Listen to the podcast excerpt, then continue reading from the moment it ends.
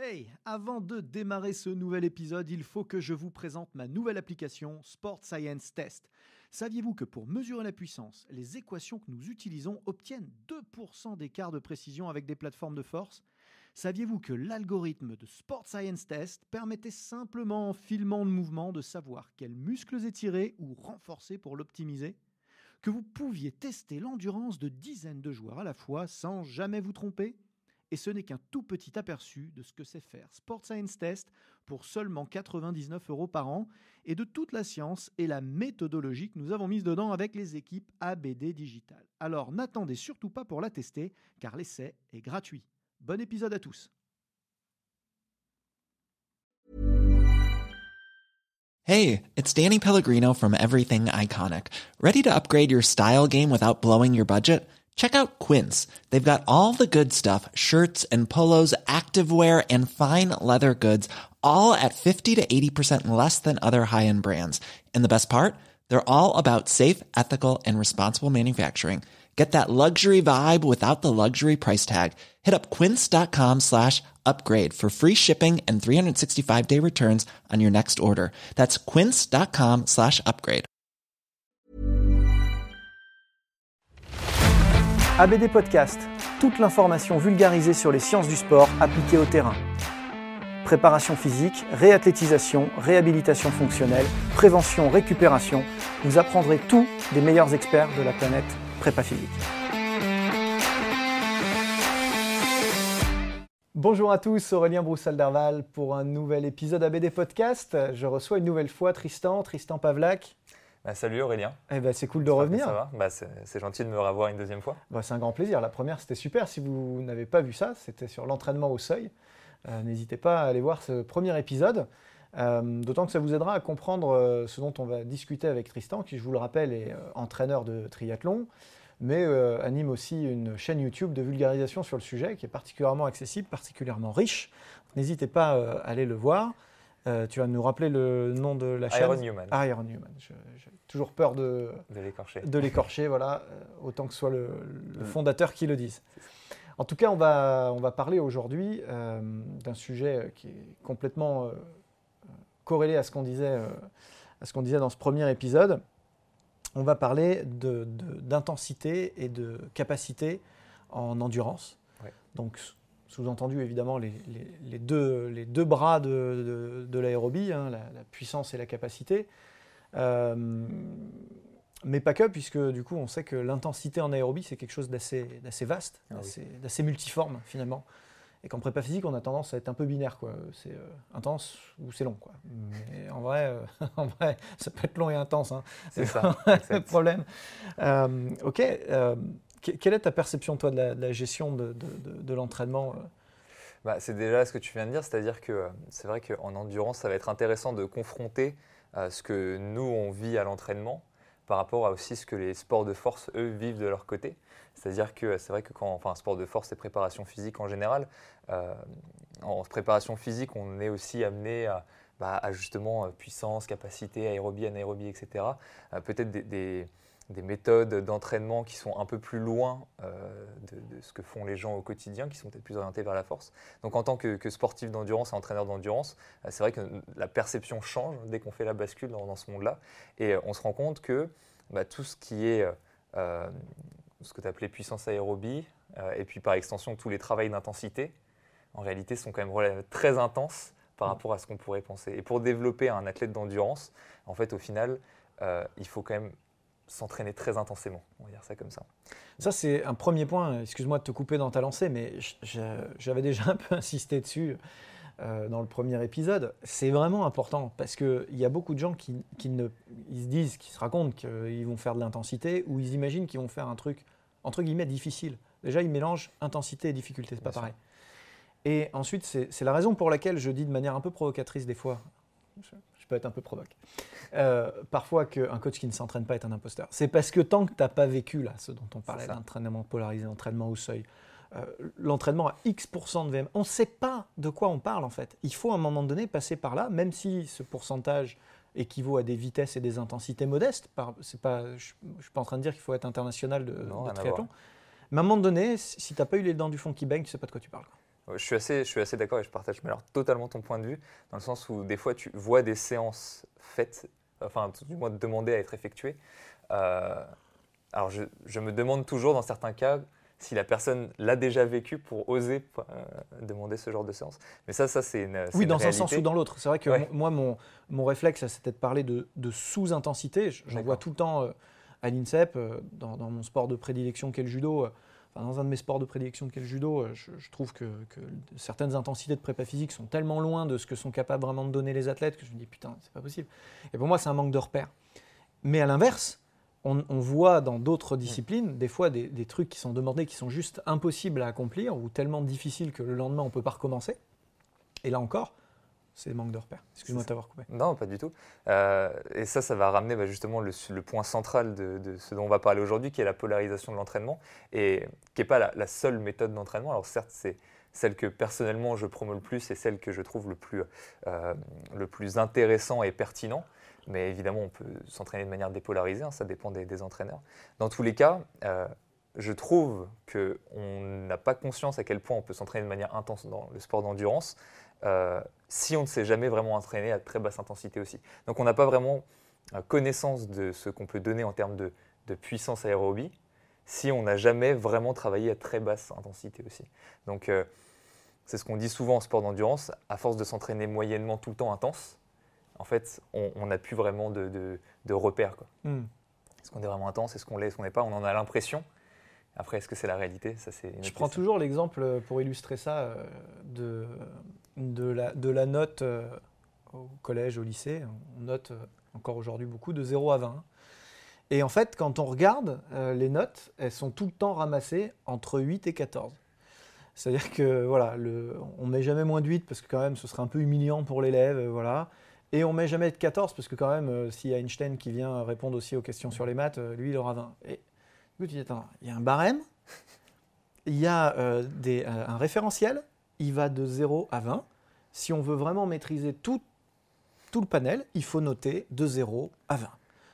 Et, et, pour moi, l'endurance, c'est un peu pareil. C'est-à-dire que pourquoi on, on, resterait tous dans une moyenne entre 8 et 14 Je suis totalement d'accord. Et puis, euh, alors, si, on parle de notes, juste une petite anecdote, ça me fait marrer parce que euh, je me suis rendu compte sur mon master que 12, que eu 14. Bah, que, 12 ou 14, c'était pas, enfin surtout 12, c'était pas une si bonne note que ça parce que ça voulait dire que tu avais tort à peu près la moitié des réponses.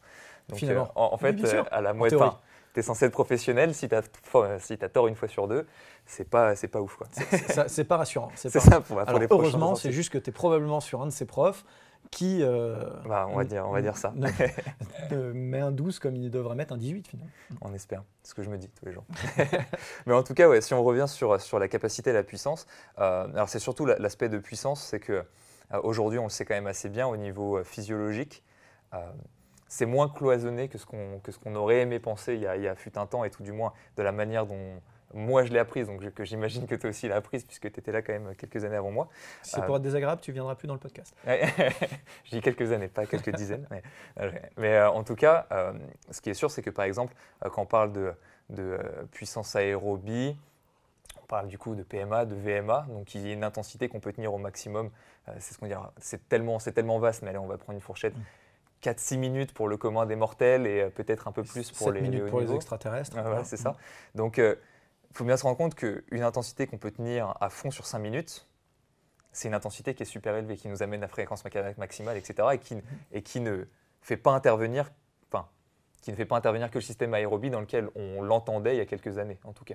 C'est-à-dire que tout ce qui est consommation de glucides, tout ce qui est euh, utilisation euh, de la phosphocréatine, des choses comme ça, sont directement corrélés à la performance à ce niveau-là. Donc ce n'est pas qu'une question de consommation d'oxygène, c'est quelque chose qui est beaucoup plus vaste. Et donc quand on travaille la puissance aérobie telle que euh, on veut l'amener aujourd'hui, en réalité, euh, ce n'est pas qu'une question d'oxygène. Donc il faut aller chercher des intensités ultra élevées pour aller travailler toutes ces choses-là. Hmm. Ça induit euh, les notions d'adaptation. Hein. Les adaptations, on, a, pris un espèce de, raccourci. Hein. Il, y a, effectivement quelques années, quand on a réalisé à quel point le VO2 max était déterminant dans la performance globale, euh, on s'est dit, bon, bah voilà, il ne faut plus adresser que le VO2 max. On ne pensait plus qu'à des, euh, des, intensités proches de VO2 max pour progresser en endurance. En tout cas, moi, c'est comme ça que j'ai été formé. On m'a dit, euh, voilà, si tu veux à un moment donné avancer, il faut tutoyer VO2 max tout le temps, tout le temps, tout le temps, tout le temps, tout le temps. Or, euh, or bah, déjà, il y a au-dessus, Ouais. déjà pour commencer, et puis euh, il y a aussi en dessous. Et effectivement, les adaptations ne sont pas tout à fait les mêmes. C'est-à-dire qu'on se rend compte que, euh, en fonction de l'intensité qu'on utilise, on va, on va plutôt adresser. Alors, c'est toujours un package quand même, malgré tout. hein. Bien sûr. Euh, évidemment, si je fais que des sauts de mouton, je vais aussi progresser un petit peu dans tout, mais euh, si je calibre un peu mon intensité, je vais peut-être progresser plus en adaptation centrale ou plus en adaptation périphérique. Tu en as listé quelques-unes. Euh, effectivement, en fonction de ce que je cherche à faire, je ne vais, pas, je- je vais pas prendre les mêmes chemins. Parce que les meilleurs coachs sont ceux qui n'arrêtent jamais de se former, parce que vous n'avez jamais assez de temps pour vous et pour votre passion, parce que rester au top de nos métiers en constante mutation est un game changer pour vous démarquer de la concurrence, eh bien j'ai développé une série de formations en ligne qui vont vous permettre rapidement et à moindre coût temporel comme financier de rester à la pointe des connaissances théoriques et scientifiques, à la mode des techniques et exercices de terrain. Depuis le sport santé, en passant par le coaching loisir jusqu'à la très haute performance, deux univers vous attendent. Un univers théorique et de méthodologie que j'aborde dans mes webinaires, thématique par thématique, et puis un univers pratique de terrain que j'aborde dans mes workshops. Tout cela sans bouger de chez vous et à votre rythme, puisque vous pourrez voir et revoir à volonté les contenus dans votre espace de formation. Pour agrémenter votre expérience, du contenu téléchargeable inédit et des quiz pour confronter vos nouvelles connaissances. Alors n'attendez plus et choisissez la thématique qui vous fait vibrer. Que vous soyez coach, kiné ou entraîneur, il y a forcément un sujet qui vous attend sur votre espace de formation. Je suis Aurélien Broussal-Derval, je suis préparateur physique, conseiller en sciences du sport et formateur depuis de nombreuses années et je mets tout en œuvre pour vous accompagner dans votre mise à jour de compétences. Exactement. Bah, en plus, ça tombe très bien que l'épisode précédent soit sur le seuil, puisque euh, bah, quand on parle d'entraînement polarisé et qu'on parle bah, d'adaptation à l'entraînement, on se rend compte que les entraînements qui sont intéressants euh, d'un point de vue euh, puissance tel qu'on l'entend, mais en tout cas qui amènent des, adaptations à- euh, sont au-delà du seuil. Donc c'est-à-dire que euh, cette, cette zone-là, le seuil, la VMA, le spring, toutes ces choses-là, en fait, là, sont intéressants pour venir se développer physiologiquement. Et là, il y a des intérêts. Et tu l'as tu l'as bien dit, c'est-à-dire que pour moi, c'est un peu comme des éventails. C'est-à-dire que par exemple, il va y avoir euh, l'éventail mécanique.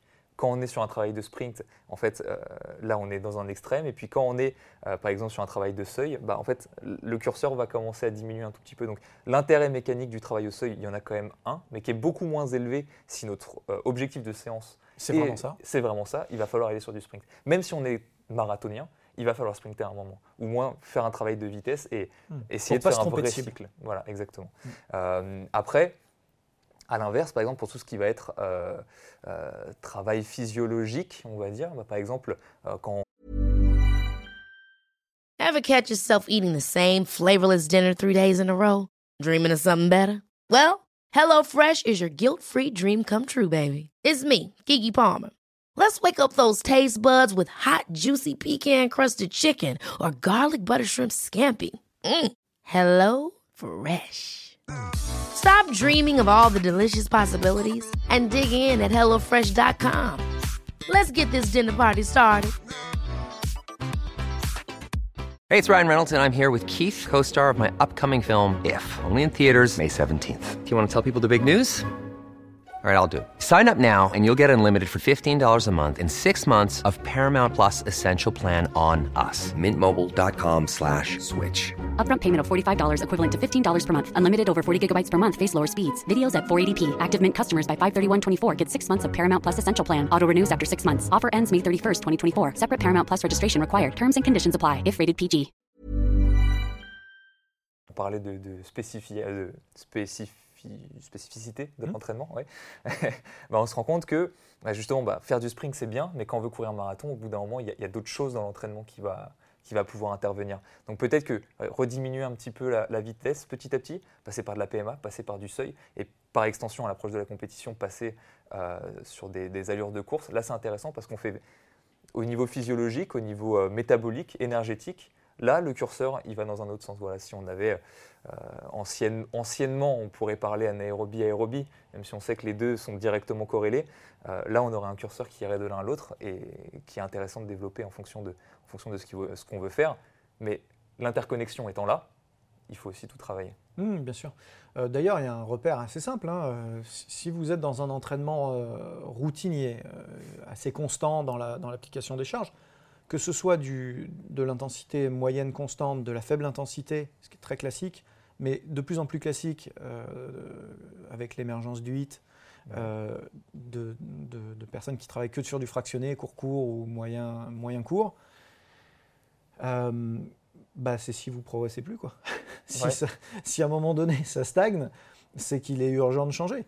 Euh, voilà, effectivement, si on fait que du 8 tout le temps, il est probable que des adaptations cen- centrales, hein, comme le, je sais pas, le, le volume plasmatique, le volume d'éjection systolique, euh, le- la, force, la, force de contraction du, du myocarde, des, des- adaptations qui sont quand même plus impactées par un entraînement à intensité plus modeste, eh ben, euh, sont moins sollicitées ou plus sollicitées. Et donc, si on veut les adresser et repasser un cap, il va falloir courir moins vite, plus longtemps, euh, réguler un petit peu son, cha- changer son, son éventail pour reprendre ton image. C'est ça. En fait, ce qui est, ce qui est intéressant, et là, là tu, touches, tu le touches vraiment du doigt, c'est qu'il y a des adaptations qui ne sont impliquées que par le volume, enfin principalement que par le volume, ouais.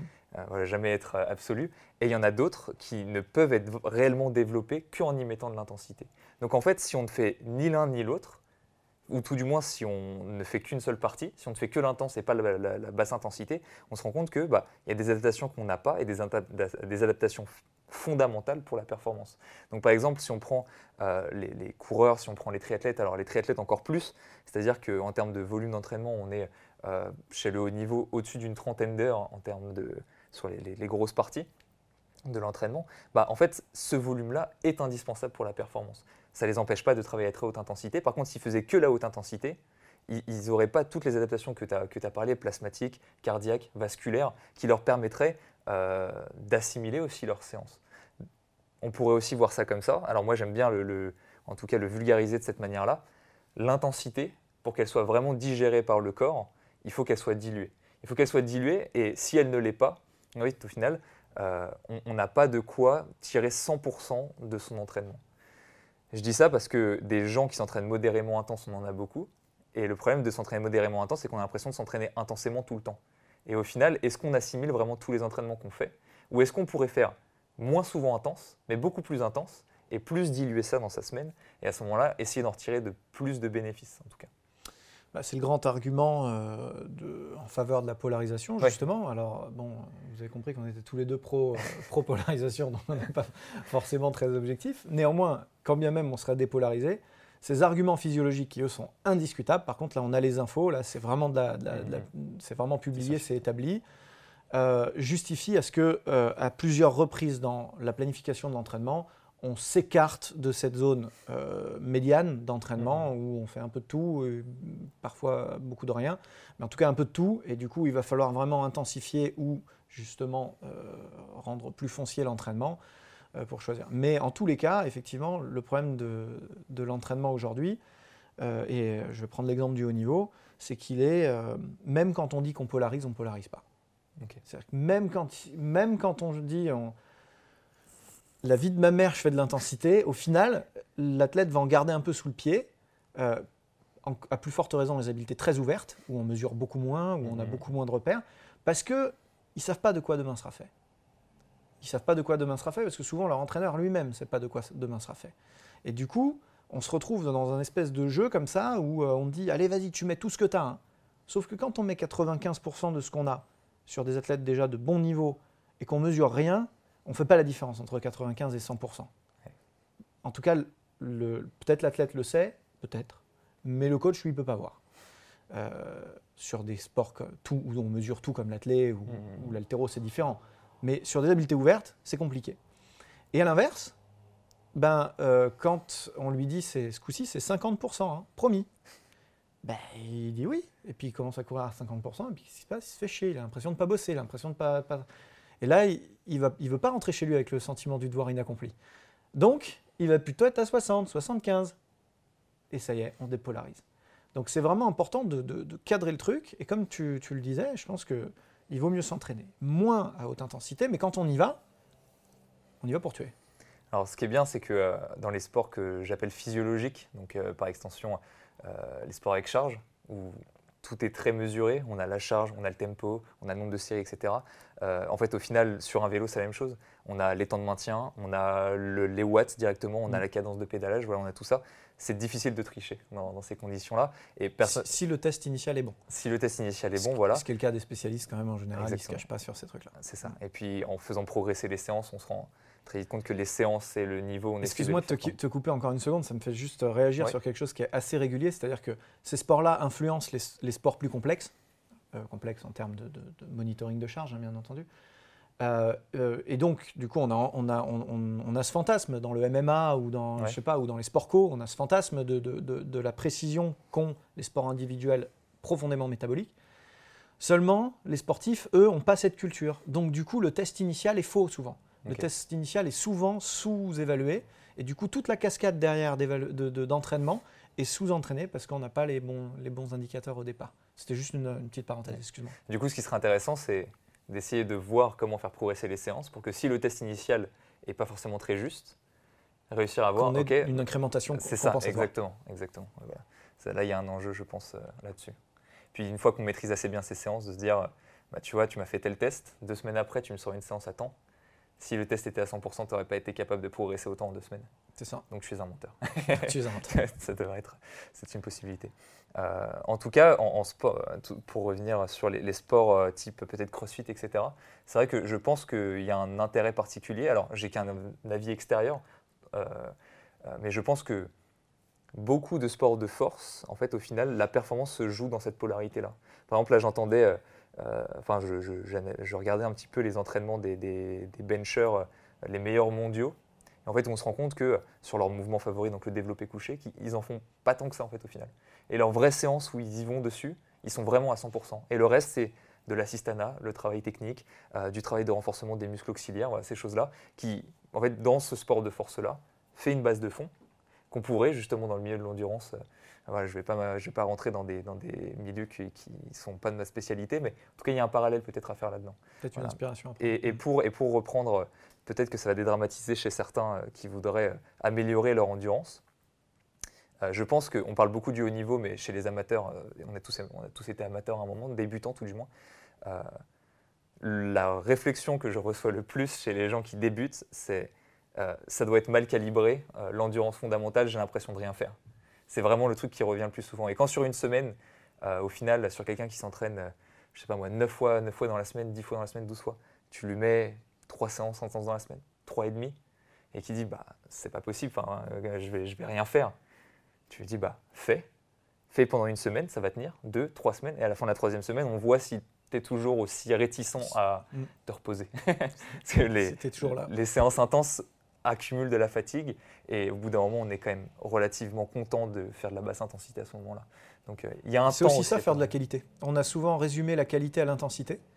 Euh, la qualité, c'est aussi euh, faire les choses bien dans le temps.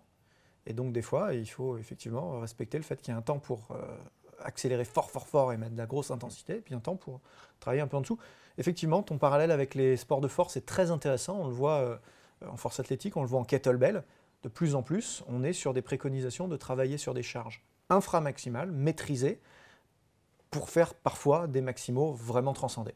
Mmh, mmh, ouais. Bah, du coup, je m'y connais moins dans, ces domaines-là, mais, euh, mais euh, j'imagine que... Le parallèle, le parallèle est finalement assez logique, puisque c'est ce qu'on dit depuis le début de cet épisode, c'est que et, sur l'autre épisode, c'est que les qualités neuromusculaires et, énergétiques finalement sont très très corrélés et les dissocier, c'est. ce que je trouve intéressant, c'est euh, quand on travaille dans les sports d'endurance, regardez ce qui se fait aussi dans les sports de force. Quand on est dans les sports de force, regardez ce qui se fait dans les sports d'endurance. Et en fait, on se rend compte qu'en alliant aussi le meilleur des deux mondes, on gagne beaucoup de temps. Parce que euh, quand par exemple en sport d'endurance on veut travailler, on veut travailler bah, justement cette puissance, cette vitesse, etc., on se rend compte que dans la conception des séances, dans les méthodes de repos, combien de temps, etc. Bah, en fait, en sport de force, ils ont déjà répondu à des questions il y a, pas mal d'années. Et à l'inverse, par exemple, quand on parle de, polarité, quand on parle de, ces choses-là en sport d'endurance, eux aussi, on a peut-être un peu d'avance là-dessus. Donc, euh, allez voir ce qui se fait. Quand je dis gagner du temps, c'est vraiment ça. Parce que des fois, on se pose des questions, on est très capable de trouver la réponse par nous-mêmes. Ça demande juste du temps. Et euh, une carrière de sportif, c'est assez court, en général. Tristan, merci pour ça, merci pour ce moment d'échange. C'était vraiment passionnant. Moi, je me suis régalé. J'espère que vous aussi. J'espère que tu reviendras. Bah ouais, avec grand plaisir. Tu connais le chemin. je ne sais pas si ça a répondu 100% à la question, mais en si tout cas. Si ce n'est pas le cas, il faut aller voir la chaîne YouTube de Tristan. il est rempli de réponses euh, où là, il prend le temps. Euh, Iron Newman. Iron Newman. Ah bah, et ah, deuxième fois, la troisième fois. Iron Newman. Euh, donc sur YouTube, n'hésitez pas à le suivre. En tout cas, vous avez peut-être écouté ce podcast en streaming sur toutes les plateformes de streaming que vous connaissez, ou peut-être sur YouTube, l'avez-vous regardé? En tout cas, il est en version augmentée sur mon site, et vous savez que des épisodes inédits vous attendent sur le e-campus de transfert. Je vous remercie pour votre fidélité. Je vous dis à très bientôt. Salut Aurélien. Salut tout le monde. C'était ABD Podcast, votre émission 100% préparation physique et sciences du sport. Abonnez-vous, suivez-nous, partagez-nous. Écoutez-nous sur Google Podcast, iTunes, Deezer, Spotify. Regardez-nous sur YouTube ou directement sur www.broussal-derval.com. Ever catch yourself eating the same flavorless dinner three days in a row?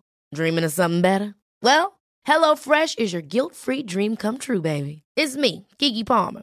Let's wake up those taste buds with hot, juicy pecan crusted chicken or garlic butter shrimp scampi. Mm. Hello Fresh. Stop dreaming of all the delicious possibilities and dig in at HelloFresh.com. Let's get this dinner party started.